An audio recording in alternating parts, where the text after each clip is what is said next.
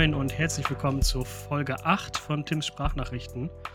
Heute wird sich alles um Uhren drehen und dazu habe ich mir unseren Uhrenkonnoisseur höchstpersönlich, äh, den lieben Yannick, zur Seite gestellt. Yannick, wenn du dich einfach mal kurz den Leuten vorstellen würdest. Ähm, und natürlich, weil du selber genauso eine EDC-Nut bist wie jeder andere auch. Ähm, was hast du heute in deinen Taschen und vor allen Dingen an deinem Handgelenk? Ja, hallo, äh, mein Name ist Yannick und erstmal vielen Dank für die Einladung.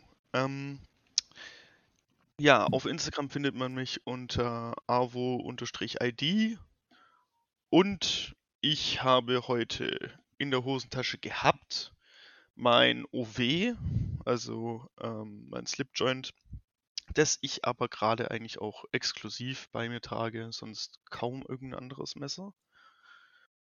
Und das war's eigentlich auch schon, weil die Handwerker bei mir zu Hause sind und ich Urlaub nehmen muss und dementsprechend zu Hause bin.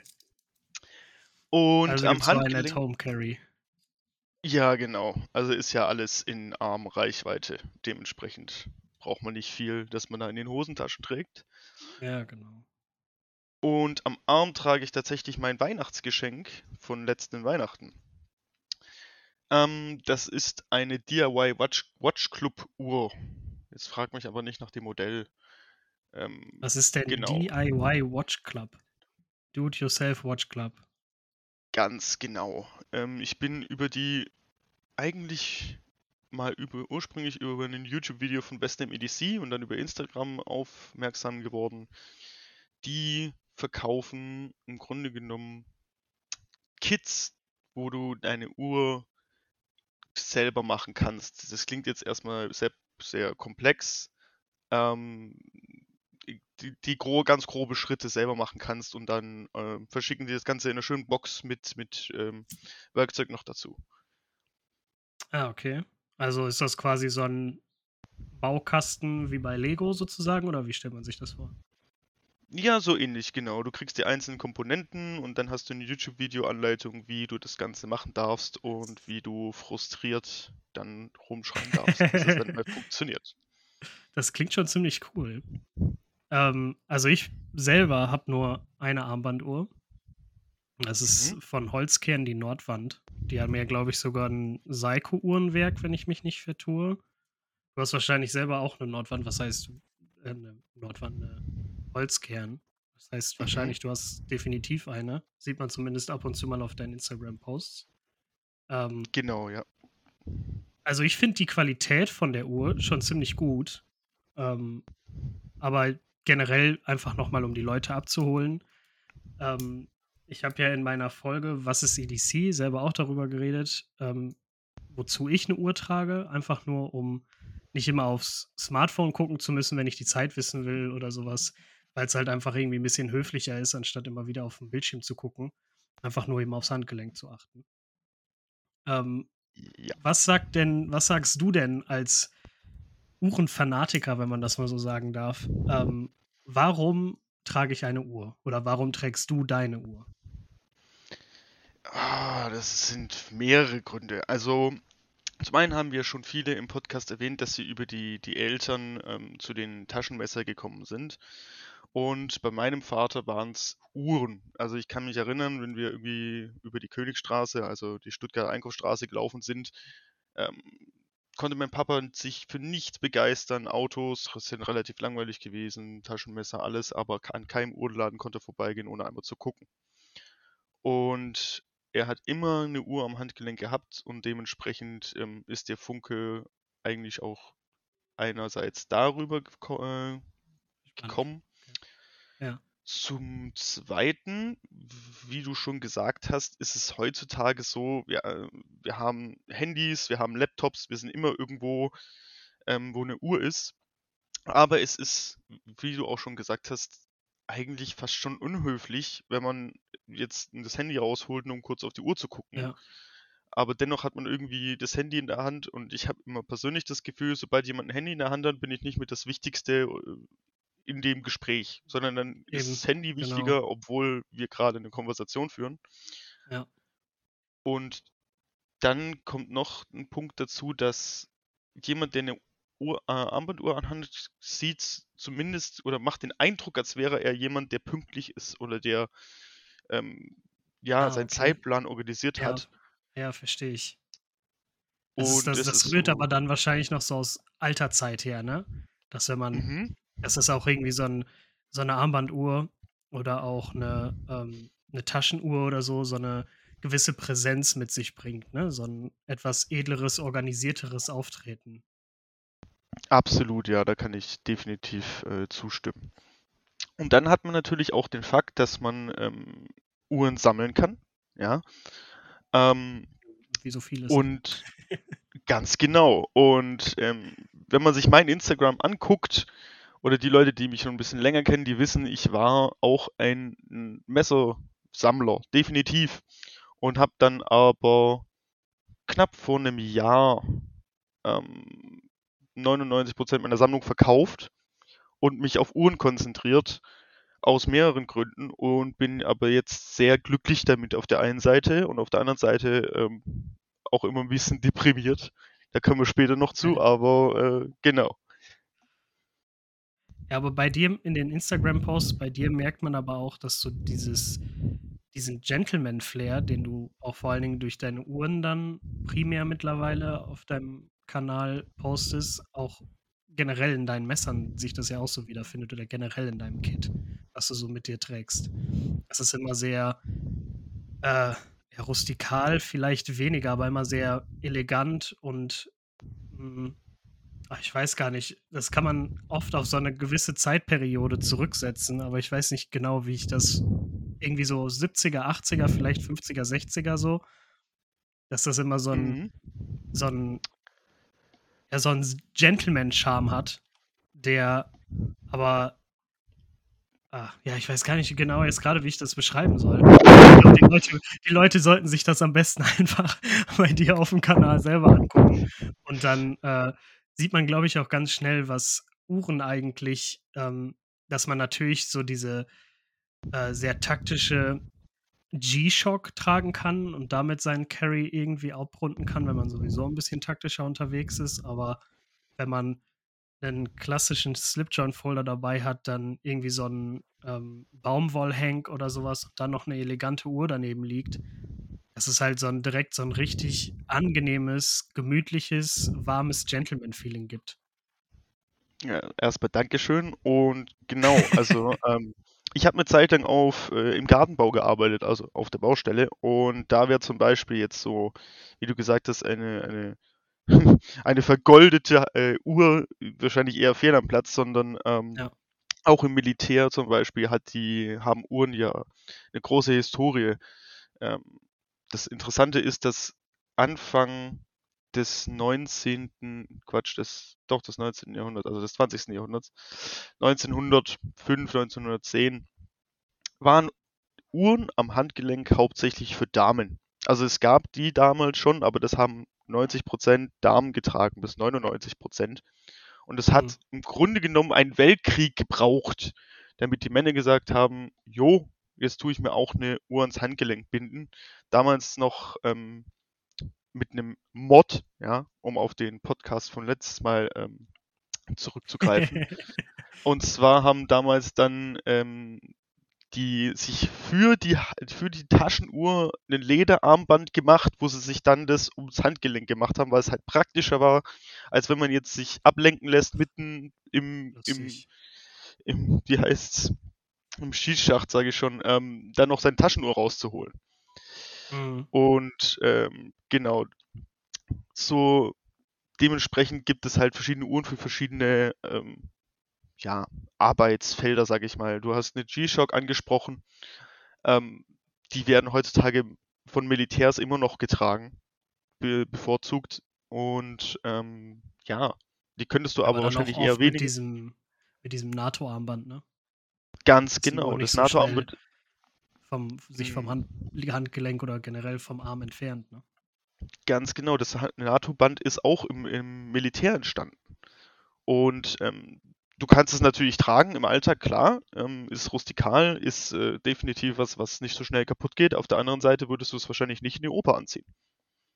Das stimmt. Wobei es gibt ja, ich habe auch schon echt viele richtig elegante NATO-Bänder gesehen, ne? Also Es gibt, da kann man ja, auch zu einem zu 'nem schicken Uhrengehäuse ein echt schönes, passendes, äh, NATO-Armband finden, um dann vielleicht auch irgendwie so 'n äh, ja, so 'n Seefahrer-Flair irgendwie vielleicht damit zu transportieren oder sowas. Das habe ich auch schon öfter gesehen. Das sieht auf jeden Fall auch ziemlich cool aus. ja, es ist sehr interessant, wie die Mode sich auch bei Uhren ändert. Ähm, wir haben zum einen das, also heutzutage kann man auf jeden Fall, ähm, sagen wir mal, eine Rolex, ja, die klassische Rolex, das Submariner kann man zu einem Anzug anziehen. Das war aber nicht früher so. Früher war das, also bis James Bond diese Uhr mit seinem Anzug getragen hat, war das ein No-Go, eine Sporttaucheruhr in Anführungsstrichen zu einem Anzug anzuziehen. Aber erst seitdem wirklich dieser James Bond rausgekommen ist, wo er das getragen hat und wo er die Uhr dann auch im Film mit benutzt hat, war das dann quasi bei uns in dem realen Leben auch in Ordnung, so eine Sportuhr zu tragen. Also Ach, es ist sehr interessant. Mhm. Spannend. Das ist das ist ja cool. Also, ähm, das ist ja, wenn ich mich nicht ganz vertue, äh, korrigiere mich da, glaube ich, beim NATO-Armband ähnlich, ne? Das ist ja auch durch James Bond, glaube ich, gesellschaftsfähig geworden, ne? Vom Militär rüber in die mehr publizierte Tragweise. Ja, durchaus, definitiv. Also Film, der Film hat mit Uhren immer äh, korreliert und ähm, das auch sehr beeinflusst, welche Uhren gerade in Mode sind und welche getragen werden. Und ähm, genau. Hollywood macht Jetzt, also nicht nur irgendwelche komischen Action-Szenen, sondern. Also ja, Uhrenmode. ja, absolut. Also man kann natürlich sagen, klar, also James Bond hatte natürlich nicht nur äh, Omega-Uhren, ja, also auch eine Rolex hatte er Mhm. mal eine Casio. Ähm, aber natürlich ist James Bond ähm, durch dieses Durchtragen der Omega-Uhren ähm, ist Omega natürlich noch weitaus bekannter geworden. Klar. Krass. Aber das ist, das ist ja schon spannend, ne? Allein das, wenn du sagst, erst durch James Bond wurde die ähm, heute so hoch anerkannte Rolex erst wirklich gesellschaftsfähig. Das ist natürlich schon krass, Mhm. ne? Und das ist ja gar nicht mal so lange her. Wann war das denn? In den 70ern oder so? Ja, ich glaube so Mitte, Mitte, Ende 60er, genau, dass da Ja, wirklich ähm, das angefangen hat, dass man eine Rolex überhaupt zum Anzug anziehen kann. Krass. Ja, aber jetzt mittlerweile ist das ja so, es gibt für alles Mögliche, für alle möglichen unterschiedliche Anlässe irgendwelche Hersteller, die, die dir eine Uhr verkaufen. Ob es jetzt ähm, die Casio ist oder ähm, ja, G-Shock ist ja auch Casio, ne? Ähm, aber Richtig. ob es jetzt dann, dann doch vielleicht eine Seiko ist oder sowas, man findet ja alles Mögliche. Und das deckt ja auch wieder eine riesen Preisspanne ab. Ja? Aber wenn ich jetzt Oh, überlege, ähm, ja, genau, wenn ich jetzt überlege, ähm, meine Holzkern, die habe ich zum 30. bekommen. Ähm, die liegt auch irgendwie, die Kaufpreis lag auch irgendwie bei 200, 300 Euro. Muss ich denn allein schon sagen, okay, für eine gute Uhr muss ich 200 bis 300 Euro rechnen? Oder ähm, finde ich auch schon was Gutes für einen niedrigeren Preis? Ja, das ist immer dieses schöne Thema bei Uhren, dass direkt Preis ähm, mit angesprochen wird. Denn ähm, im Grunde genommen ist das große Problem gewesen, es gab eine Qu- Quarzkrise. Ähm, davor gab es ähm, nur mechanische Uhren und Mhm. dann hat, ähm, wie du schon angesprochen hast, Seiko ähm, das Quarz-Uhrwerk erfunden und somit Uhren sehr, sehr, sehr preiswert gemacht. Und was auch wichtig zu wissen ist, sehr viel präziser. Ähm, dementsprechend sind dann die Preise nach unten gegangen und die Schweizer ähm, haben sich angegriffen gefühlt, mussten reagieren und haben zum einen dann auch mit ähm, auf Quarzproduktion umgestiegen und haben damit reagiert. Zum anderen haben die ähm, Schweizer dann angefangen, ihre Uhren mehr als Luxus zu verkaufen. Und das ist bis heute geblieben. Und wenn man sich ähm, eine Uhr anschaut und sagt, gut, okay, ich möchte mir jetzt eine Omega-Uhr kaufen und dann geht man auf die Omega-Seite und fällt in Ohnmacht, wenn man da sieht, okay, die Uhr kostet 12, 20, 25.000 Euro. die Frage ist, ist diese Uhr besser als meine zum Beispiel ganz klassische ähm, Casio für 12 Euro vom, äh, vom Amazon? Ja, aber nein. Auf der einen Seite das ist leider nicht so einfach. Es kommt drauf an, was möchte ich. Also ähm, auf der einen Seite haben wir, wenn wir jetzt rein nur von der Präzision ausgehen, können wir sagen, ja, die Casio für 10 oder 15 Euro ist präziser als die Omega-Uhr. Weil sie ein Quarzwerk hat. Was meinst hat. du denn, ähm, was klär mich mal eben auf, was meinst du denn mit präziser? Die läuft präziser genauer, also die läuft genauer im Sekundentakt oder? Genau, also jede, ah, okay. jede Uhr, die du hast, ähm, läuft immer entweder ein bisschen zu schnell oder ein bisschen zu langsam. Jede einzelne Uhr, die ja. es gibt. Ja. Ähm, und bei einer mechanischen Uhr ist ja alles mechanisch, wie schon gesagt. Das bedeutet, es sind ganz viele Teile, ich glaube 180 oder noch mehr kleine Teile in dieser kleinen Uhr, die alle zusammenarbeiten müssen, damit die Uhr gut läuft. Und mhm. bei einer mechanischen Uhr sagt man, also so das Mittelfeld sind minus 30 plus 25 Sekunden am Tag, die eine Uhr entweder verliert oder dazu gewinnt. Bei einer Quarzuhr, okay. bei einer günstigeren Quarzuhr sind wir dabei 10.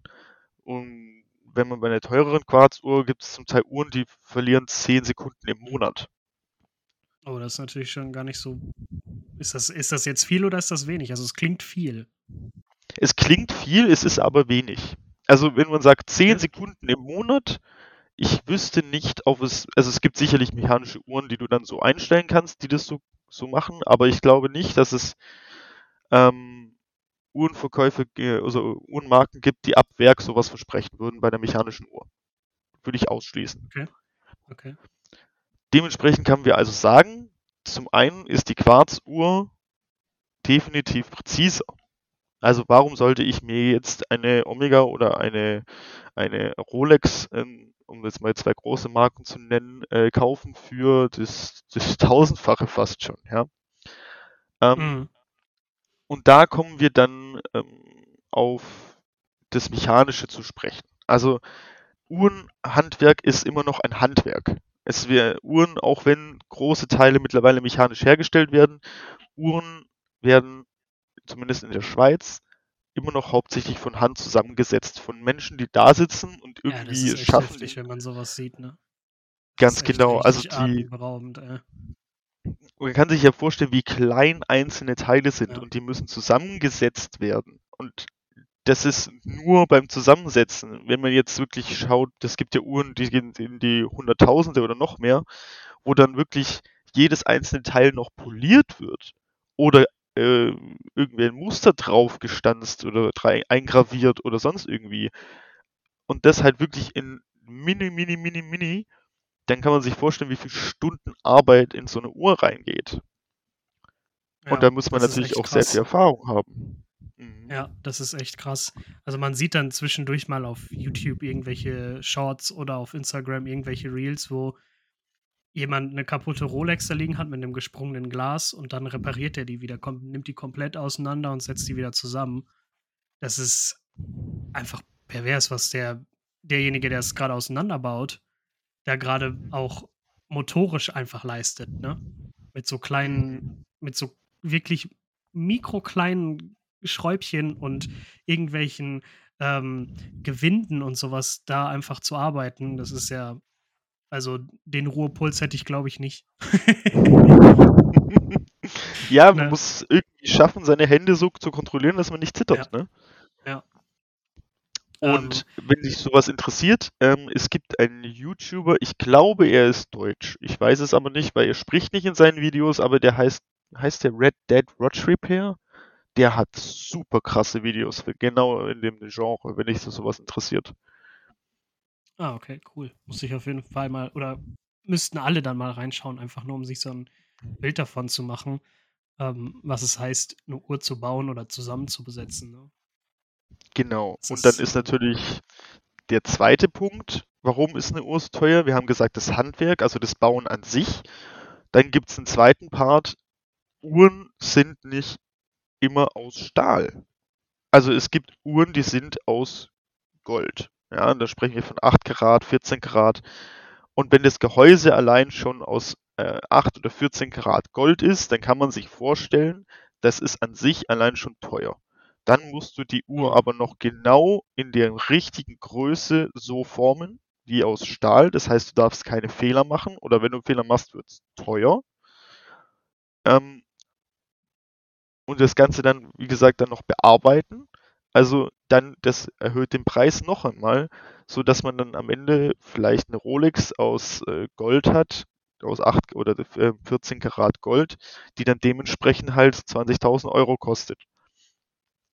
Das ist einer der zweiten Aber, Gründe, warum Uhren so teuer se sein können. aber ist das nicht sowieso in der Preisklasse, also so Rolex, Audem APG und ähm, wie sie nicht alle heißen, da, da kommt man ja auch dann ganz schnell in sechsstellige Bereiche. Sind das dann nicht sowieso eher so ähm, Uhren für das eine Prozent? Und wenn man sich dann dafür entscheidet, okay, ich kaufe mir jetzt hier mal so eine ähm, Rolex Day-Date für, keine Ahnung, ich, ne, 25.000, 30.000 Euro, dann sind das doch auch in dem Bereich eher reine Sammlerwerte, oder? Das ist die gerade die große Rolex-Blase, die in den letzten paar Jahren aufgekommen ist. Ähm, leider ist es, also die Marke Rolex ist eine der bekanntesten Uhrenmarken mit Omega zusammen. Ja. Und wie ihr schon beim letzten oder vorletzten Podcast gesagt habt, manche Menschen kaufen sich ähm, Gegenstände, um sie weiter zu verkaufen.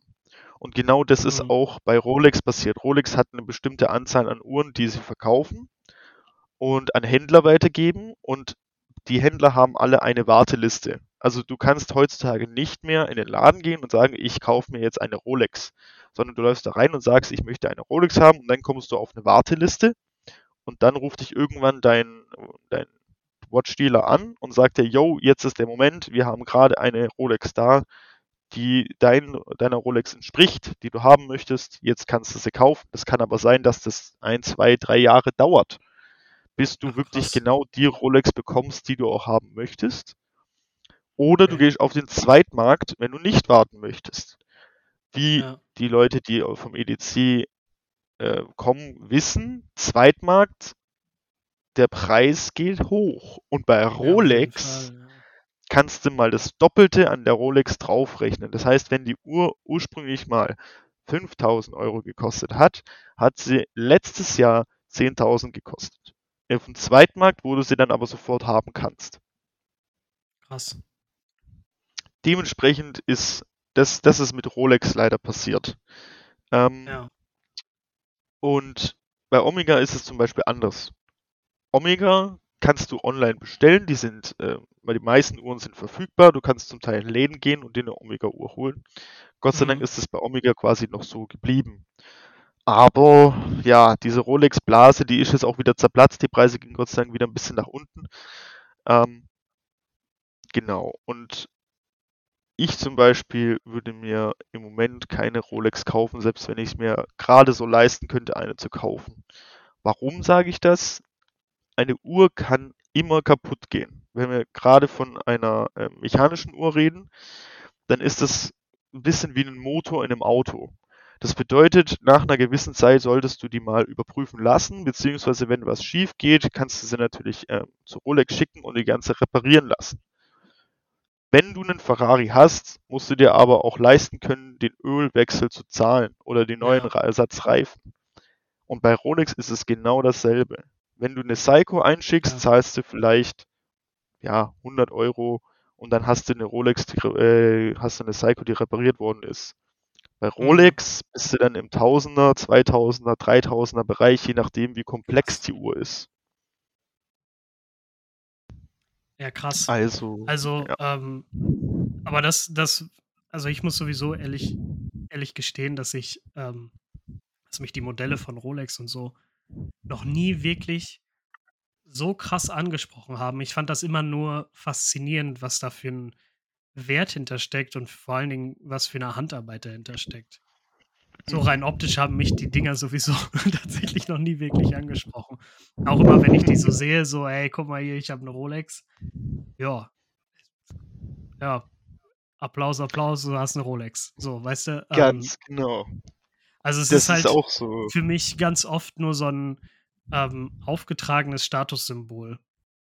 So ein ganz, so, Mhm. also das, das, ähm, vielleicht ist das auch einfach noch so dieser, ähm, dieser Ruf, der, der einer Rolex irgendwie gezwungenermaßen anhaftet, gerade wenn sie vergoldet ist, dass es immer noch so diesen Ludenruf hat von der Reeperbahn. ähm, nein, also ich, ich will auch gar nicht, ich, das ist einfach nur so mein persönlicher Eindruck. Ne? Ähm, ich will überhaupt nicht die Wertigkeit von Rolex oder so schlecht reden. Das ist ja, das steht auch ganz außer Frage, dass das enorm wertige Uhren sind. Ähm, nur haben die mich halt optisch noch nie so gefesselt wie jetzt zum Beispiel ähm, die Holzkennen, die ich vor mir liegen habe, die Mhm. mich einfach in, dadurch, dass ich selber Tischler bin und dann ist da Holz drin, dann ist da Fels drin, äh, das ist halt einfach für mich eine ganz andere, die spricht mich halt ganz anders an als eine Rolex. Ne? Da sprichst du was ganz Wichtiges an. Also zum einen, ja, absolut. Rolex hat so ein bisschen dieses, ich fahre auch einen dicken Mercedes Vibe genau. Irgendwie dazu, ne?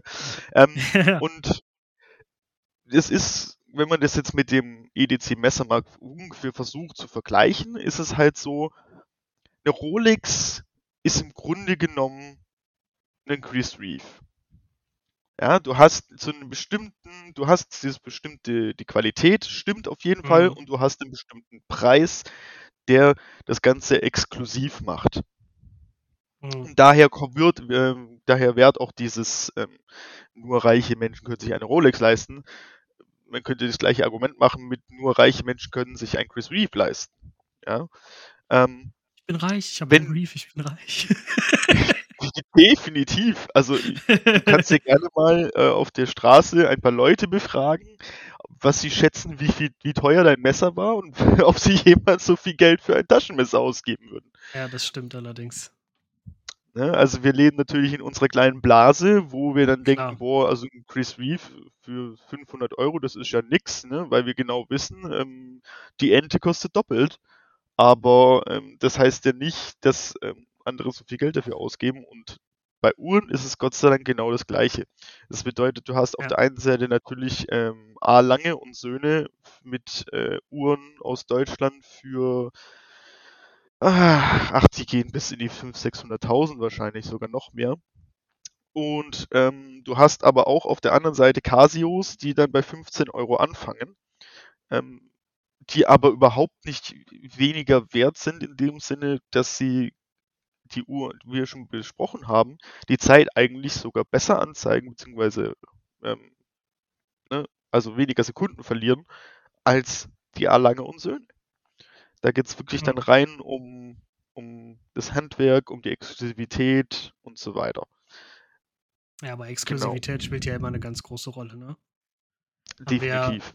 Da habe ich mich ja mit äh, Justus und Thomas drüber unterhalten, als es um die Drops ging, ne? Was Exklusivität so am Preis ähm, ausrichten kann, ne? Dass das dann, nur weil es ein exklusives Produkt ist, aber nicht vielleicht unbedingt ähm, mechanisch besser, trotzdem unfassbar viel teurer sein kann als ein Ganz genau. äh, weniger exklusives Produkt, ne? Ganz genau. Ganz genau. Und gerade bei Uhren ist dieses eine Sprichwort noch wahrer als, ich würde jetzt mal sagen, im EDC-Bereich. Du kaufst entweder was für dich oder für deinen Nachbar. Das heißt, entweder ich kaufe mir selber eine Rolex, weil ich das Handwerk toll finde, weil ich die, finde, dass die Uhr toll aussieht und weil ich mir was gönnen will. Oder ich kaufe mir eine Rolex, damit mein Nachbar, Nachbar eifersüchtig ist, dass ich eine Rolex habe Ja. und er nicht. Ja, Und entweder kaufst du es dir als, äh, als Gebrauchsgegenstand oder als Statussymbol, ne? Ganz genau, ganz genau. Und das ist in der Uhren, äh, im Uhrengenre ganz, ganz groß vertreten. Und ähm, Mhm. es gibt, man nennt es in der Uhren-Community, nennt man sie Watch-Snobs. Und diese Snobs, die sagen dir dann zum Beispiel, ja, also wenn du keine, keine Omega oder keine Rolex hast, dann bist du nichts. Oder spar lieber dein Geld und statt dir vier Uhren zu kaufen, kauf dir eine teure Uhr, was kompletter Bullshit ist. Ja, aber diese Also- Elitisten, die gibt's ja überall, ne? Richtig. Weil, aber wo man dann halt sagt, wo ich vorhin im Intro gesagt habe, warum ich traurig bin, äh, wenn du im High-End-Bereich bei Messern schaust, da bist du dann bei vielleicht ein Tausender, vielleicht 2000er für einen Handmade Custom. Mhm. Also bei 1, 2000 bist du im unter, äh, unteren Mittelfeld bei Uhren angekommen, Ja, klar. wenn Ja, überhaupt. aber da ist ja auch, da ist ja auch die Preisspanne gefühlt offen. Ja, es gibt ja diesen Marc Gebauer, der hat das ja immer ganz cool gemacht, fand ich, so die alten Videos von dem. Der hat ja dann immer Uhren vorgestellt. Der hat ja, glaube ich, selber ein Uhrengeschäft in Hamburg oder so. Oder in Köln oder was, keine Ahnung. Ähm, und der hat dann ja ganz oft irgendwelche Uhrenmodelle vorgestellt. ne, Und als es dann um sowas wie äh, Philippe Patek oder sowas ging, ähm, das sind ja, da tun sich ja Preise auf, da packt man sich ja nur an den Kopf. Na, das kann ja sich nur das obere eine Prozent leisten. Ne, wenn sich dann, wenn dann für so eine Uhr mal eben 800.000 oder teilweise auch eine Million oder so aufgerufen werden. ne? Ganz genau. Und dann kommen Rapper und sagen sich, ich kaufe mir diese Patek Philippe und dann gehe ich zu meinem Juwelier und lasse da auch noch Diamanten drauf. Also, genau. äh, es gibt, also, wenn man, wenn man sich wirklich mal, also für mich persönlich, ich finde äh, Steinchen in der Uhr bis, bis zu einem gewissen Grad in Ordnung, aber wenn dann die Uhr nur noch ein Riesenstein ist, sozusagen, ja, ich finde Ja. das so hässlich. Da sind wir aber auch wieder beim Statussymbol, ne? Und weit ab Ja, von dem, wo wir uns klar. im Anf Ei- Eingangs drüber unterhalten haben, dass ja eine Uhr vor allen Dingen immer so eine gewisse ähm, Organisiertheit und ähm, auch so eine, so eine gewisse Präsenz mit sich bringt. Ähm, da gefühlt gehen wir da schon wieder so weit dran vorbei, dass Uhr einfach nur noch heißt, guck mal, ich hab Geld. Ne? Anstatt wirklich so dieses, ähm, die Eleganz geht einfach verloren, finde ich. Ganz genau. Und wenn wir jetzt schon ein bisschen vorgreifen, ähm, man muss nicht viel Geld ausgeben, um bei einer Uhr Spaß zu haben. Also das, Ja, genau, das da wäre ich auch gerne als ist, nächstes drauf gekommen. Auf, auf genau das. das aller, das aller, aller, aller Wichtigste ist, dass die Uhr dir persönlich gefällt. Das ist das aller, aller Wichtigste. Alles andere ist erstmal zweitrangig, ja. Wenn ich Hm. ins Internet zum Beispiel gehe und ich gehe ähm, auf irgendeine Internetseite, die Uhren verkauft, schaue ich mir eine Uhr an und dann ist das Wichtige, dass sie mir gefällt. Ja, Und das ist erstmal der erste Schritt. Und dann schaue ich mir den Preis erstmal an. Weil du kaufst ja keine Uhr, die dir nicht gefällt, nur weil sie teuer ist. Also es gibt natürlich Menschen, die tun das, aber wir gehen jetzt immer davon aus, du möchtest ja eine Uhr kaufen, die dir gefällt. Und dann schaust du bitte als allererstes mal, gefällt mir die Uhr überhaupt? Und ist es auch das, für, für was ich, also was ich möchte? Und dann guckst du, wann trage ich denn eine Uhr? Trage ich die jeden Tag? Trage ich sie nur zu bestimmten Anlässen? Weil dann kannst du zum Beispiel sagen, es gibt ähm, teure Quarzuhren mit äh, Gehäuse aus Gold, die, wo manche sagen, warum soll ich mir denn eine, eine Quarzuhr kaufen für so viel Geld? Die, ich könnte mir eine Quarzuhr für 20 Euro kaufen, die kostet jetzt 600 Euro. Ähm, ja, aber die aus Echtgold zum Beispiel, die könntest du dann anziehen, wenn du ab und zu mal irgendwo fein essen gehst oder in, in die Oper gehst oder in ein Restaurant gehst. Und die Quarzuhr müsstest du nicht nachstellen. Die läuft einfach so lange durch, bis die Batterie leer ist. Wenn du jetzt als Beispiel eine mechanische Uhr an, äh, kaufst, dann müsstest du die ja entweder täglich aufziehen oder täglich tragen, damit sie weiter läuft. ja. Dementsprechend kannst du dir dann überlegen, okay, entweder ich trage, kaufe eine Uhr für jeden Tag oder ich kaufe eine Uhr, um sie ab und zu anzuziehen. Hm. Und dann kannst du dir auch noch, was wir vorhin gesagt haben, eine G-Shock zum Beispiel, was mache ich denn beruflich und was muss, mein, muss meine Uhr aushalten? Ja.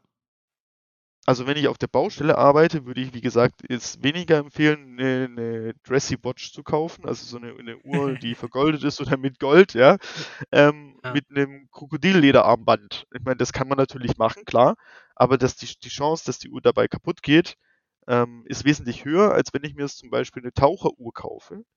Und deswegen sind meiner Meinung nach auch Taucheruhren oder Sportuhren so beliebt, weil die sind zum Beispiel 200 oder 300 Meter wasserdicht, die sind aus Metall, die sind robust, die haben ein robustes Metallarmband äh, und somit geben sie nicht nur einen rustikalen Eindruck, sondern sie sind wirklich dafür gemacht, dass man sie jeden Tag anziehen kann und dass dann, wenn da mal ein bisschen Wasser drauf kommt oder wenn ich da mal einen Kratzer reinmache, ist sie nicht gleich kaputt. Ja. Hast du denn ähm, für die Leute so ein paar, ähm, Herstellerempfehlungen, wo du sagen kannst: „Okay, wenn ihr euch an die und die und die Hersteller haltet, dann macht ihr auf jeden Fall gar nichts verkehrt?“ So was zum Beispiel wie Seiko würde mir jetzt mal in den Kopf kommen. Also, ich habe mir immer vorgenommen, ich empfehle nichts, was ich nicht selber schon hatte. Okay. Einfach aus dem Grund, wenn wenn jetzt, ähm, die Ja, die. Zuhörer sagen dann: „Okay, er hat gesagt, ich kaufe mir die Uhr“, und dann geben sie 300 Euro für 'ne Uhr aus und dann ist die Uhr nicht schön und nicht gut, dann, äh, würde ich mir das selber vorwerfen. Das heißt aber nicht, dass ich nix, ähm, empfehlen kann. Oder die Also kommen und wollen dich lynchen dann. Das wäre natürlich noch schöner, ja, ja. Da muss ich aber warnen, ich habe 'n kleinen Kater, also der kann beißen, ne? Zum Glück hat sich Mhm. das jetzt grade mit dem Lynchen erledigt. Gell? Ja, dann gehen wir halt wieder. Also, wenn ich, ähm, jetzt mal so in meinen Uhrenkasten reingucke, da habe ich definitiv 'ne Seiko. Seiko, ähm, sind kommen aus Japan und, ähm, be beherrschen hauptsächlich den den, ähm, ich sage mal affordable, also den unteren Bereich und, ähm also natürlich, haben auch High-End Modell äh, Modelle, aber mit Seiko kann man, ähm, sehr viel richtig machen. Ähm, ich empfehle Seiko 5. Ich habe selber 'ne Seiko 5. Ähm, es gibt 'ne Seiko 5 Sport, die sehe ich bei vielen EDC-Menschen und, äh, Menschen, mit denen ich, äh, Kontakt habe, die mir gesagt haben, die Uhren sind gut. Deswegen kann ich jetzt ja mal so beherzt sagen, Seiko 5 und Seiko 5 Sport sind tatsächlich, äh, gute Uhren.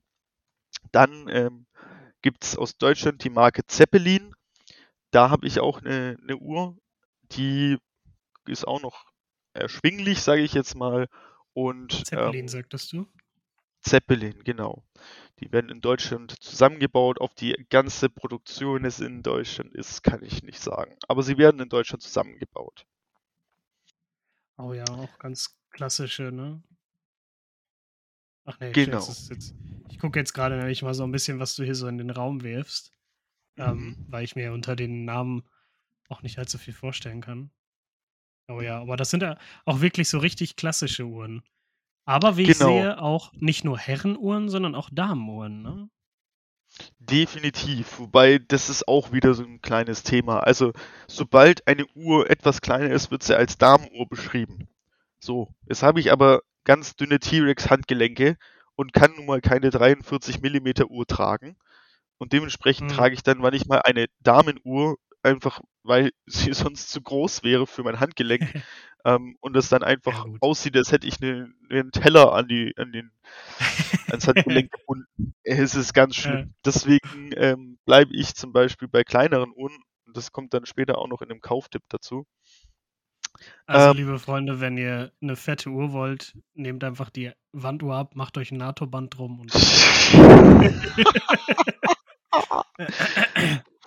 äh, Dann habt ihr auf mit jeden Fall genug 'ne Selbstbewusstsein geht es auf jeden Ja. Fall.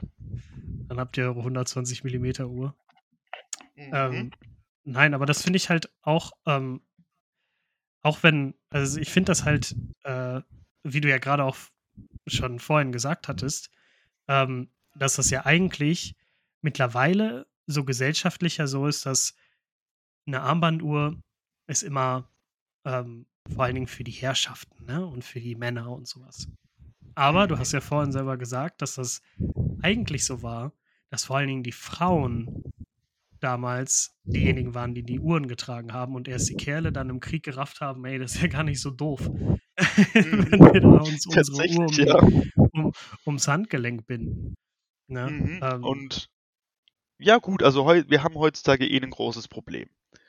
Da muss ich noch mal 'n bisschen zurückgreifen. Wir haben in also, ich sage jetzt mal, wir als Uhren-Community, als Vertreter, ähm, haben Mhm. das große Problem, dass, ähm, die Smartwatch tatsächlich den Uhrenmarkt sehr, sehr bedroht. Was unfassbar schade ist, weil wenn du 'ne S Okay. wenn du jemanden siehst mit 'ner Smartwatch an an Handgelenk, ist es immer nur 'n schwarzer Kasten, ja? Und Mhm.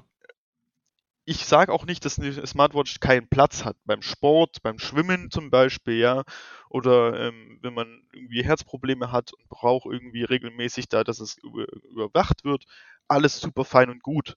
Aber 'ne meiner Meinung nach 'ne gescheite Uhr die kaufst du A nicht nur fürs Leben, sondern B kannst du auch noch weitergeben. Ja, also ich bin mir sicher, meine Uhren werden auch noch dann funktionieren, wenn ich irgendwann mal äh, das Gesegnete und ähm, mein Kind dann sowas erben sollte, funktioniert die Uhr höchstwahrscheinlich auch noch. Das kannst du von der Smartwatch von Apple nicht behaupten, die A irgendwann nicht mehr lädt, B das Update dann irgendwann nicht mehr kommt und C, ja. du wirklich, wenn man jetzt mal guckt, was kostet die Apple Watch Ultra 800, 900 Euro, dafür kriegst du dann halt wirklich auch wieder eine, eine Uhr, die du, äh, oder zwei, drei Uhren, je nachdem, die du halt einfach weiterreichen kannst. Aber nichtsdestotrotz ist die Smartwatch leider immer noch sehr omnipräsent und bedroht den Uhrenmarkt. Und ja, deswegen, ich äh, bin immer für eine Smartwatch für Sport, definitiv. Da bringt sie definitiv was. Aber ansonsten, bitte, und wenn es nur eine 10 Euro Casio-Uhr ist, kauft euch eine normale Uhr. Es sieht so viel besser aus am, am Handgelenk. Ich finde vor allen Dingen, ähm, wo wir vorhin den Grund aufgeführt haben, eine Uhr zu tragen, um nicht andauernd aufs Display zu gucken, ähm, mhm. geht auch der Aspekt durch eine Smartwatch verloren, weil man ja trotzdem irgendwie auf sein Handy-Display guckt, ne? Absolut. Also ich hatte eine Zeit. Da kriegst du ja auch deine WhatsApp-Benachrichtigungen, Instagram, Facebook und sowas. Du kriegst ja alles drauf. Mit den Dingern kannst du ja sogar telefonieren. Und wenn du dann auf deine Smartwatch guckst, ja, dann kannst du ja genauso gut auch auf dein Handy gucken.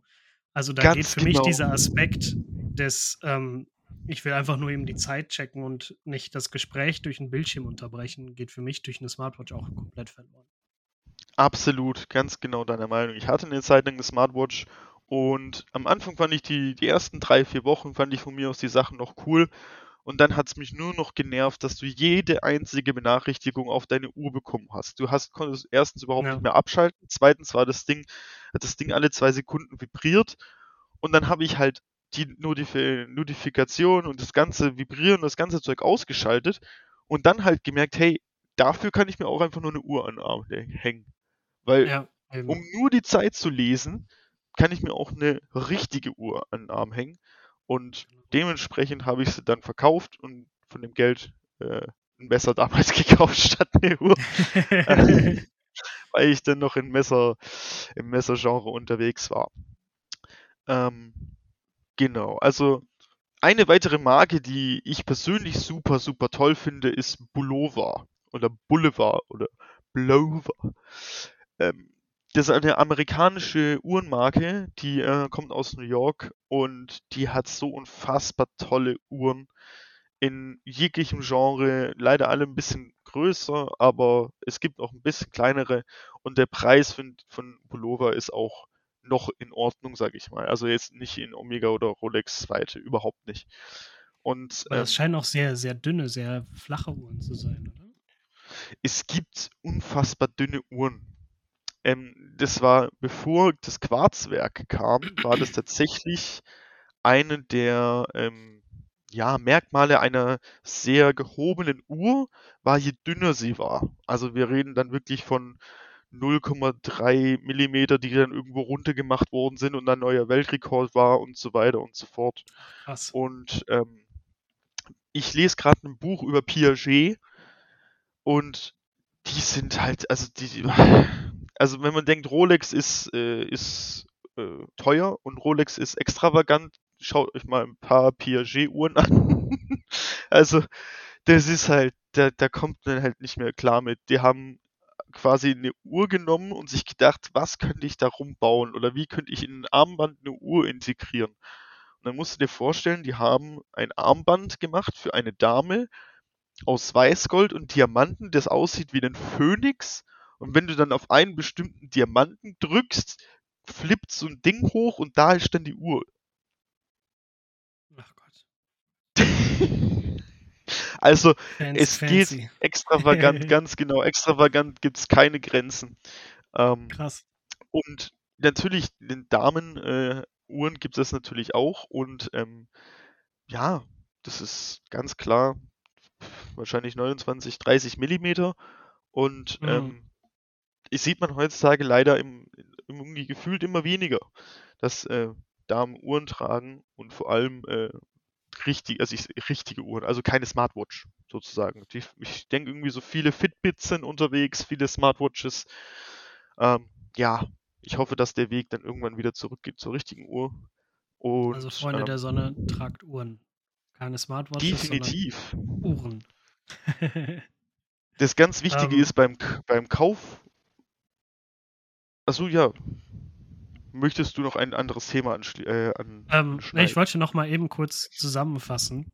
Ähm, du hattest jetzt ein paar Hersteller genannt. Ne? Einmal genau. die Psycho, vor allen Dingen Psycho 5 bzw. Sports. Äh, dann. Zeppelin und jetzt vorhin noch gefallen äh, Boulevard oder wie auch immer man jetzt das ausspricht. ähm, Ganz genau. Und dann der vierte, du hattest, glaube ich, noch einen vierten Namen in den Mund genommen. Ähm, der ist mir jetzt aber gerade tatsächlich entfallen. Ähm, hm. Das gucke ich selber nochmal.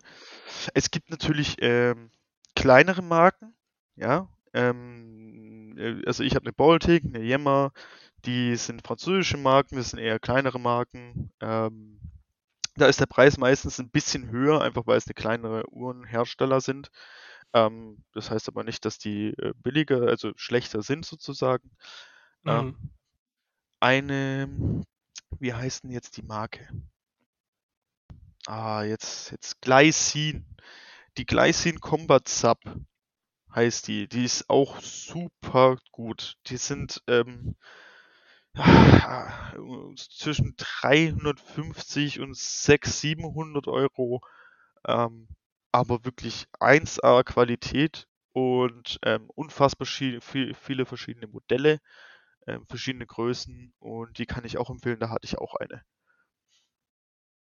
Ja, guck, auf jeden Fall gibt es jetzt ja hier schon mal eine Auswahl an Herstellern und vor allen Dingen damit auch eine wahrscheinlich einen, eine Riesenauswahl an unterschiedlichen Uhrenmodellen. Ähm, wo ihr euch aber wahrscheinlich darauf verlassen könnt, dass das qualitativ wirklich gute Uhren sind. Und, ähm, aber wenn ich mich jetzt so bei den Preisen so ein bisschen umgucke, dann reden wir ja trotzdem so zwischen 100 und ja 100 bis 400 Euro. Ja, meistens. Also ähm, würdest du denn da auch sagen, okay, das ist aber der, das ist so die Preisspanne, ähm, in der ich mich auf jeden Fall wiederfinden muss, um eine vernünftige Uhr zu kriegen? Nein. Nein, nein, nein. Also zum einen gibt es, ähm, wenn man sich das traut, wenn, wenn man sich traut, gibt es den Zweitmarkt, gerade auf äh, eBay zum Beispiel werden unfassbar viele Uhren angeboten. Habe ich auch schon drei Uhren selber von e auf eBay gekauft. Man muss aber aufpassen und ähm, ja, mit dem Verkäufer vorher reden, wann wurde die Uhr das letzte Mal, also wann hatte den letzten Service, funktioniert die Uhr wirklich, vielleicht ein kleines Beweisvideo schicken lassen sozusagen, aber dann kann man definitiv viel Geld sparen. Und ähm, wie wir gesagt haben, eine Uhr muss gefallen. Ja, unabhängig wie viel sie kostet. Und wenn eine Uhr dir gefällt, ähm, wie die, die Holzkernuhr, äh, das ist das perfekte Beispiel bei dir. Du würdest dir keine Rolex kaufen, wenn du das, das Geld hättest, sondern du würdest, bleibst bei deiner Holzkernuhr und das ist absolut perfekt so. Ja, also ja, also ich entscheide sowieso immer nach Geschmack, wie wahrscheinlich hoffentlich äh, der Großteil der Zuhörer hier, dass sie sich sowieso eher Gedanken darum machen, ähm, was passt zu mir, was passt vor allen Dingen gut in mein Carry, als mhm. ähm, oh, ich hab Geld, ich kaufe jetzt ein fette Rolex, damit ich krasser Typ ne? Also, ähm, ja, weiß ich nicht. Ähm, ich meine, um Gottes Willen, wenn ihr eine Rolex schön findet und meint, Ey, die steht mir voll. Ich finde die auch super geil. Die passt in meinen Carry und alles und ihr kauft euch eine Rolex. Bitte versteht das jetzt nicht als Vorwurf. Doch, sondern. sofort würde ich. Dann kommt Janik raus. mit seinem Kater. ähm, ähm, nein, also das ist äh, natürlich immer Geschmackssache. Äh, nur, nur aus meiner Sicht wäre eine Rolex für mich nö, einfach nix. Mm, absolut.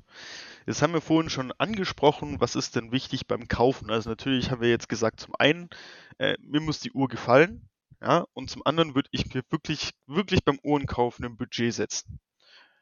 Weil es unfassbar schnell geht, dass man sich dann äh, durchklickt und man sieht eine Uhr, Ja. oh, die gefällt mir noch besser und schon bist du beim doppelten Preis. Setzt ein Budget fest und bleibt oder versucht zumindest dabei zu bleiben. Und der nächste Schritt ist dann zu wissen, okay, welche Uhrengröße passt zu meinem Arm. Das ist auch eigentlich sehr, sehr wichtig. Gibt's Weil, wir für? Nein. Und das wollte ich gerade ansprechen. Das große Problem ist, ähm, eine Uhr hat generell erstmal einen bestimmten Millimeter Durchmesser, ja. Also meine Uhren haben eigentlich zwischen, boah, ich würde jetzt sagen 35, ich habe eine 34er, aber eine, zwischen 34 und 43 Millimeter. Das macht aber einen unfassbar großen Unterschied und vor allem auch, wie sie sich trägt am Arm, hat nur einen gewissen Teil was mit der Größe zu tun. Wenn wir uns eine Armbanduhr angucken, dann haben wir klar das Gehäuse und an dem Gehäuse sind kleine Ärmchen dran. So beschreibe ich das jetzt mal. Und an dem Ärmchen sitzt das, ähm, das Ar- Uhrenarmband. Hm. Je nachdem, wie weit und wie groß diese Ärmchen sind, kann es sein, dass eine 38er sich also die wesentlich größer ist und sich schlechter trägt als zum Beispiel eine 39er oder 40er mit kürzeren Ärmchen. Nur als Beispiel.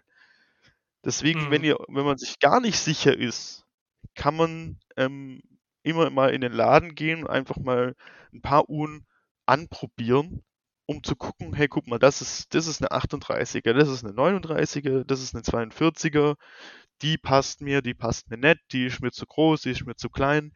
Will ich, dass die Uhr am Arm sehr präsent ist und dass man dass man es definitiv sieht oder soll sie lieber passiv da sein, dann würde ich eh generell zu einer kleineren Uhr tendieren. Gerade wenn es dann irgendwie Okay. anfängt, dass die Uhr dann ein bisschen Gold mit drin hat oder irgendwie ein auffälliges Ziffernblatt. Kleiner ist meiner Meinung nach immer ein bisschen besser. Und Also lieber man einen Hauch kleiner, als noch größer zu werden, weil sonst ähm, hat man ja ganz schnell so, äh, ich hatte das, ich weiß gar nicht mehr, bei irgendeinem, bei irgendeinem Freund von mir mal gesehen, der hatte so ein ganz ziertliches Handgelenk und dann da irgendwie eine 45 Millimeter Uhr oder so dran und das sah halt dann wirklich so aus, wie ich vorhin schon gesagt habe, nehmt eure Wa Wanduhr ab, macht euch einen NATO-Band drum und dann habt ihr eure Armbanduhr. Ne? Also ganz ja, genau. das passiert hier ganz schnell, ne? Das, wenn man sagt, boah, geil, Hauptsache große Uhr und dann legt ihr euch die um und dann passt das halt einfach überhaupt nicht, weil euer Handrücken hinter der Uhr verschwindet oder so. Ganz genau. Ganz genau. Also das ist halt, wie gesagt, ein Teil ist das Budget, ein Teil ist, dass die Uhr euch gefallen muss, ein Teil ist, wie groß ist die Uhr und dann haben wir vorhin auch angesprochen, was mache ich mit der Uhr? Was für einen Sinn hat die Uhr? Also ich habe tatsächlich eine Uhr, die ich hauptsächlich oder ausnahms, äh, ausnahmslos ins Büro anziehe. Weil die Uhr ist ziemlich alt, ich weiß, dass die Uhr nicht wasserdicht ist und ich weiß, dass die Uhr sehr, sehr ähm, gut zu einem Anzug passt, aber nicht zu einem Sportanzug zum Beispiel. Oder wenn ich jetzt irgendwie einen, Mhm. einen Hoodie anziehe, wird die Uhr weniger gut passen. Das heißt, die Uhr ist wirklich dann auch fürs Büro. Ja? Wenn du jetzt zum Beispiel Mhm. sagst, das ist, kann man vergleichen mit einem, mit einem Fixed Blade. Es gibt manche, die tra äh, tragen das im Alltag, klar. Die meisten würden aber sagen, gut, ich gehe damit campen. Ja. Und du würdest jetzt zum Beispiel nicht mit der Uhr campen gehen, wenn du weißt, sie ist nicht wasserdicht und du weißt, dass sie nicht zum Campinggear passt. Ja, das stimmt. Das stimmt. Genau. Und dementsprechend, wenn man sich da noch ein, zwei Ideen hat, quasi, ähm, was man mit der Uhr machen möchte, dann fällt der Kauf auch wesentlich einfacher. So, wenn du mich jetzt fragst, gibt es eine Uhr, die alles kann? Ja, aber nein. Ja, ich wollte gerade sagen, ähm, ich merke das ja selber. Ich habe eine Armbanduhr, ne? Das ist die Holzkern Nordwand, habe ich ja anfangs auch schon erwähnt. Ähm, Mhm. aber die trage ich auch längst nicht jeden Tag, weil sie einfach nicht ähm, jeden Tag tragbar ist, sozusagen. Ne? Weil ich merke das ganz oft, ähm, wenn ich im Unterricht bin, dann hätte ich lieber eine etwas leichtere Uhr, die nicht so schwer ist und nicht so dick. Ne? Weil wenn Mhm. ich dann das Handgelenk oder so ablege, dann, ähm, dann merke ich die Uhr halt immer. Ja, und dann nehme ich die zwischendurch halt ab und lege sie zur Seite. Aber in dem Zeitpunkt oder dem Moment, in dem Moment verliert ja die Armbanduhr, sobald ich sie absetze und zur Seite lege, ihre Daseinsberechtigung für mich. Und ähm, vor allen Dingen, wenn ich sowieso gerade noch unterwegs bin. Ne? Äh, deswegen, also ich gehe auch schwer davon aus, dass es, äh, dass man schon eine gewisse Auswahl an Uhren bräuchte, um alles, was man mit der Uhr machen will, auch abdecken zu können.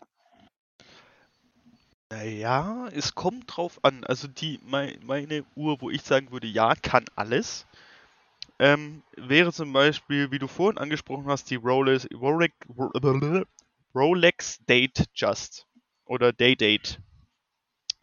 Die ist eigentlich so an sich eine Sport, sportliche Uhr, wenn du sie am, Mhm. am ähm, Metallarmband trägst.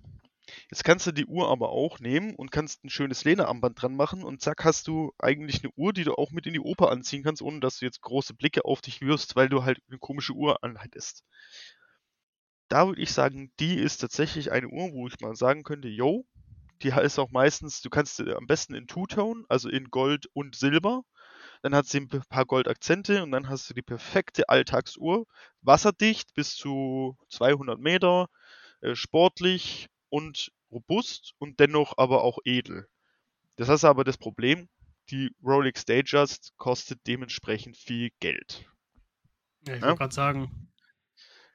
Das Schöne Aber das ist, ist auch, glaube ich, so dieses Day-Date oder Date-Just, das sind auch so diese, ähm, bei Rolex gefühlt, wo ich mir das jetzt gerade selber nochmal angucke, wie die Uhr aussieht, das ist ja so das äh, herkömmliche Rolex-Modell.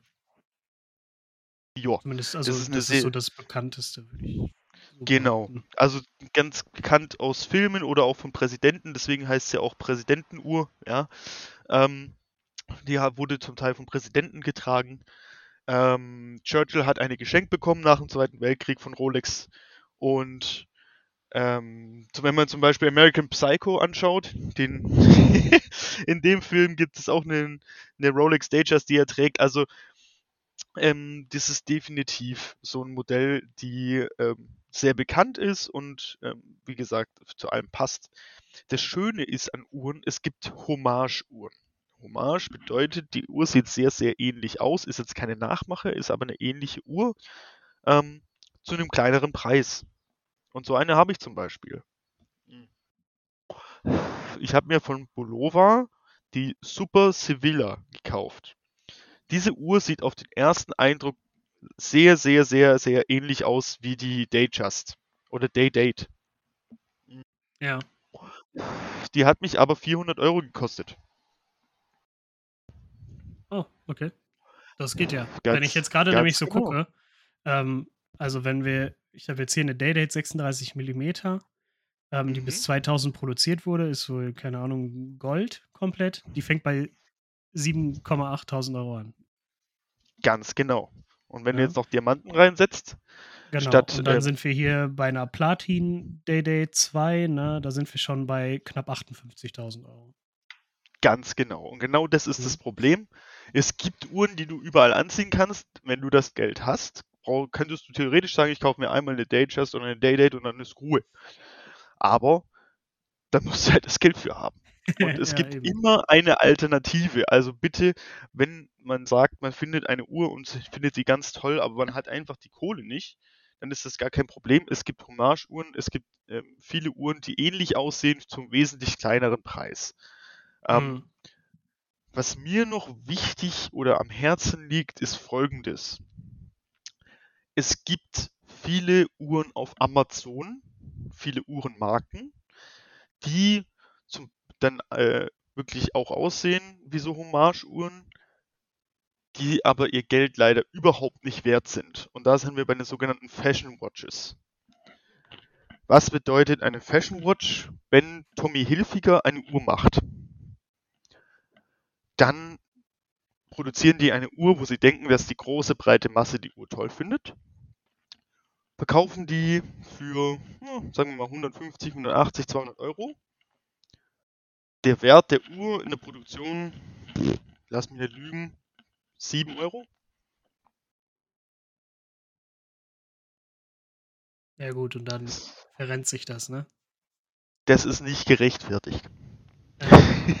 so, und das, das ist halt auf der einen Seite ja, ich finde es super schön. Wenn ihr eine hilfige Uhr habt, um Gottes Willen, bitte.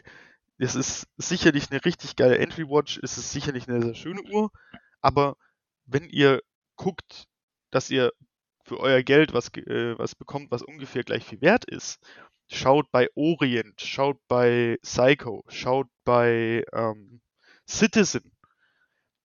Diese Uhren sind in ähnlichen Preiskategorien und sind aber ihr Geld auch wert. Ja, also es ist, mhm. es ist ein Riesenunterschied. Ähm, ein ganz große, großes Beispiel ist zum Beispiel, was ich immer sehe, ist Versace. Versace produziert Uhren und verkauft die für 800, 900 Euro. Weil Versace draufsteht. Die kostet in der, in der Herstellung auch wahrscheinlich einen Zehner. Aber weil Versace draufsteht, verkaufen sie die für 800, 900 Euro. Für 800, 900 Euro kriegt man eine Omega. Also nur im Vergleich. Und da ist dann halt wirklich Handwerk eingeflossen. Da weiß man, dass man eine Uhr hat, die wirklich nicht kaputt geht, sondern die jahrelang hält und die man weiterreichen mhm. kann. Das kann ich von der Versace-Uhr für 10, 15 Euro nicht unbedingt äh, sagen, dass das so ist. Ne? Also ja. beim Kauf, es gibt Modemarken, es gibt Uhren von Modemarken, die auch gut sind, klar. Und wenn äh, das der erste Schritt in Richtung Uhren ist, ist das absolut richtig und absolut gut. Aber so ein bisschen Recherche und ein bisschen informieren vorher ist auch immer praktisch. Und dann könnt ihr ja auch, wenn ihr euch jetzt eine Uhr ausgesucht habt, die euch gefällt, dann könnt ihr auch bestimmt Yannick immer schreiben, so, hey, guck mal, Kollege Turnschuh, ähm, ist das, ist das eine, kannst du die Marke empfehlen? Hast du dazu schon, hast du damit schon irgendwelche Erfahrungen gemacht, ja oder nein?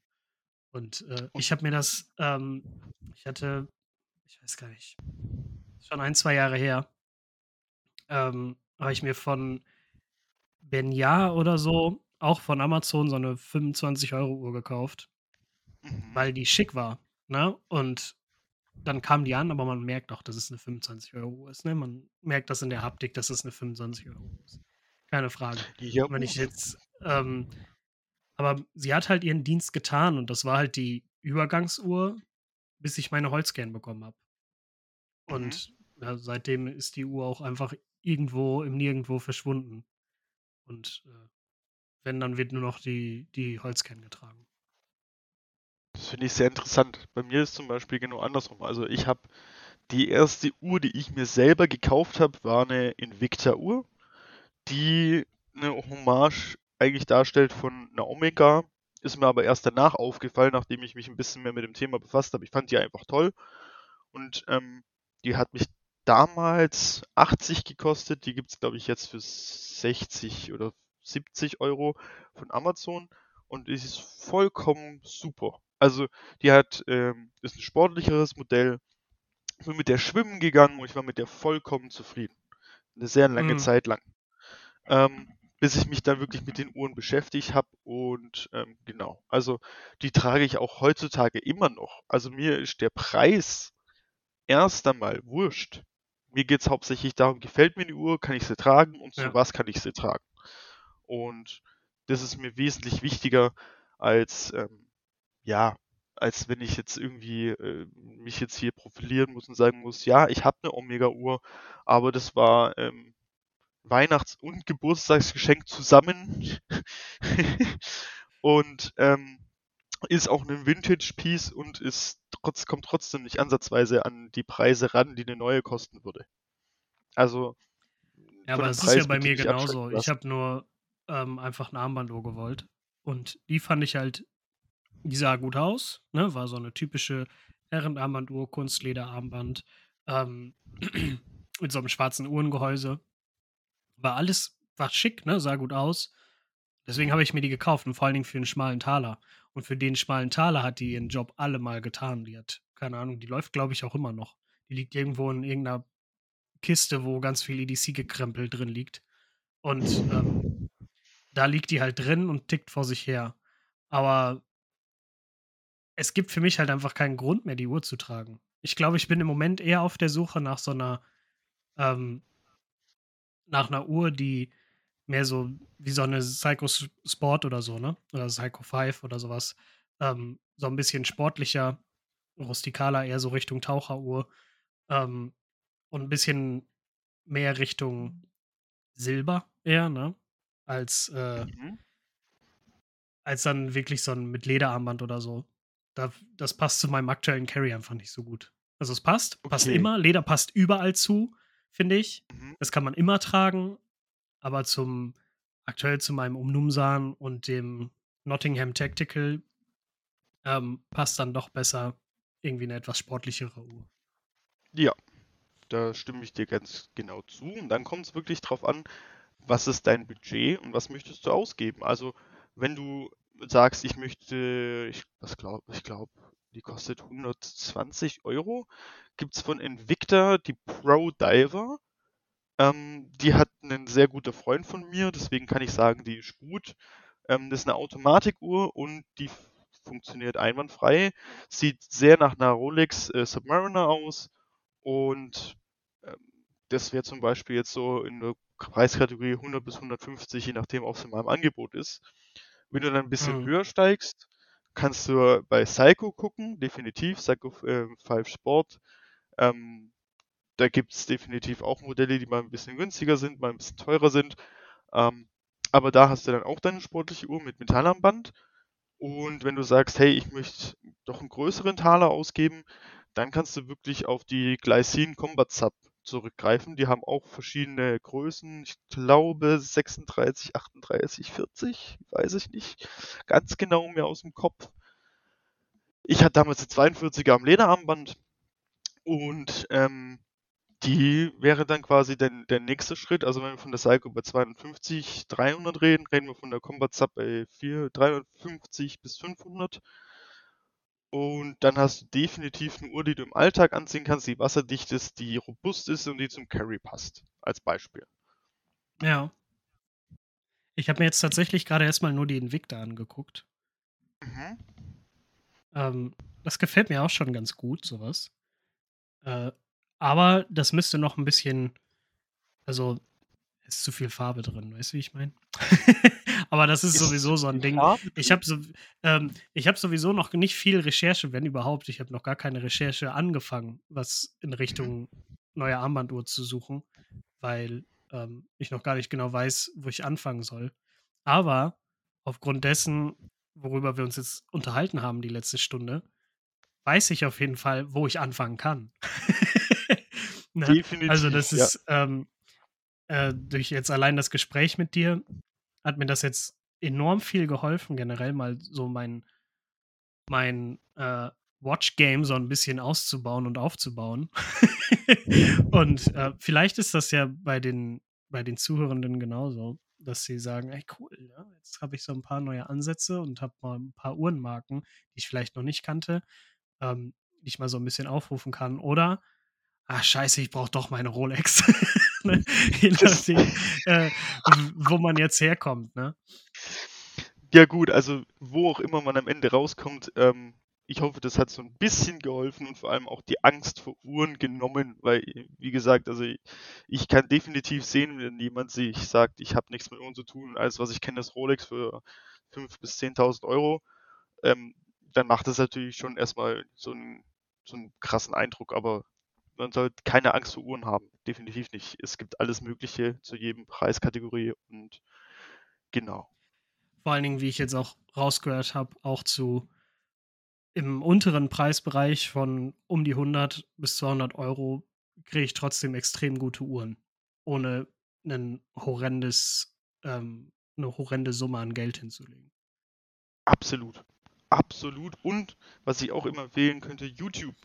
YouTube hat so viele Reviews von Uhren in jeder Preiskategorie. Ähm, das meinte ich mit Recherche. Also gebt einfach das Uhrenmodell ein auf YouTube und ihr findet mindestens fünf Videos von fünf verschiedenen Leuten zu dieser Uhr. Und ähm, genau, also es gibt so viele Uhrenmarken in jeglicher Preiskategorie, mit jeglichem Aussehen, egal wie taktisch es sein soll, viereckig, rund, soll es komplett anders aussehen, ähm, jegliche Farbe, es gibt alles Mögliche. Wunderbar. Hast du denn noch irgendwas, Yannick, was du unbedingt loswerden möchtest? Familie grüßen, deinen Kater grüßen oder Mama, ich bin im Fernsehen. Ähm, ja, Fernsehen knapp daneben ist auch vorbei, aber ja, lass ich mal so durchgehen. hab das perfekte Radiogesicht, ganz genau. Ähm, eigentlich, ja, wie gesagt, also habt Spaß an Uhren ähm, und generell vielen Dank nochmal für die Einladung. Ähm, es hat mir auch sehr, Sehr viel Spaß gerne. gemacht und Es äh, war auch genau. unfassbar lehrreich für mich. Äh, für den einen oder anderen hoffentlich auch. Weil ich, wie gesagt, Armbanduhren, ich habe nur eine, ich kenne mich überhaupt nicht aus, aber jetzt kenne ich mich ein bisschen besser aus und weiß zumindest, wo ich anfangen kann mit meiner Suche nach einer neuen Armbanduhr und in welche Richtung ich mich orientieren kann. Also, Yannick, danke nochmal dafür. Es hat mir und ich hoffe vielen anderen enorm geholfen. Und Vielen äh, Dank. wenn, wenn du nichts weiter zu melden hast, äh, würde ich, würde ich, äh, für, würde ich damit äh, für heute die Folge beenden. Und Nö, ich wünsche euch eine. dann weißt du das. Dann drückst du einen Äh. Und dann. Ja, ich habe mich wirklich, ist- also das muss ich jetzt am Ende genau noch aus. raushauen. Das muss ich, ich musste mich wirklich heute stark zurückhalten. Ich habe so eine, so eine ganz, ganz komische Art, dass ich anfange, bayerisch oder sächsisch zu reden. Ich habe es tatsächlich geschafft, das zu unterdrücken, aber jetzt müsste am Ende nochmal der Sächse raus. Also es geht nicht anders. Alles müsst gut, einfach ist nur kein hell Problem. sein. Immerhin Na ist es gut. kein Schwabe, weil dann hätten wir uns nie im Leben über eine Rolex unterhalten. ähm, Also, du musst den klar. rausholen, das ist klar. Weil die Fix, dann wünsche ich dir jetzt auch noch einen schönen Tag. Geh. Passt einfach hier auf und äh, geh äh, abonnieren, äh, liken hier äh, und äh, kommentieren. Also bitte, auf allen Kanälen müsst ihr dem äh, lieben Timio folgen, ist das klar? Okay? Gut. Alles klar, liebe Freunde. Ich wünsche euch eine wunderschöne Nacht, Abend, Tag. Man hört sich. Bis dahin. Ciao, ciao. Tschüssi.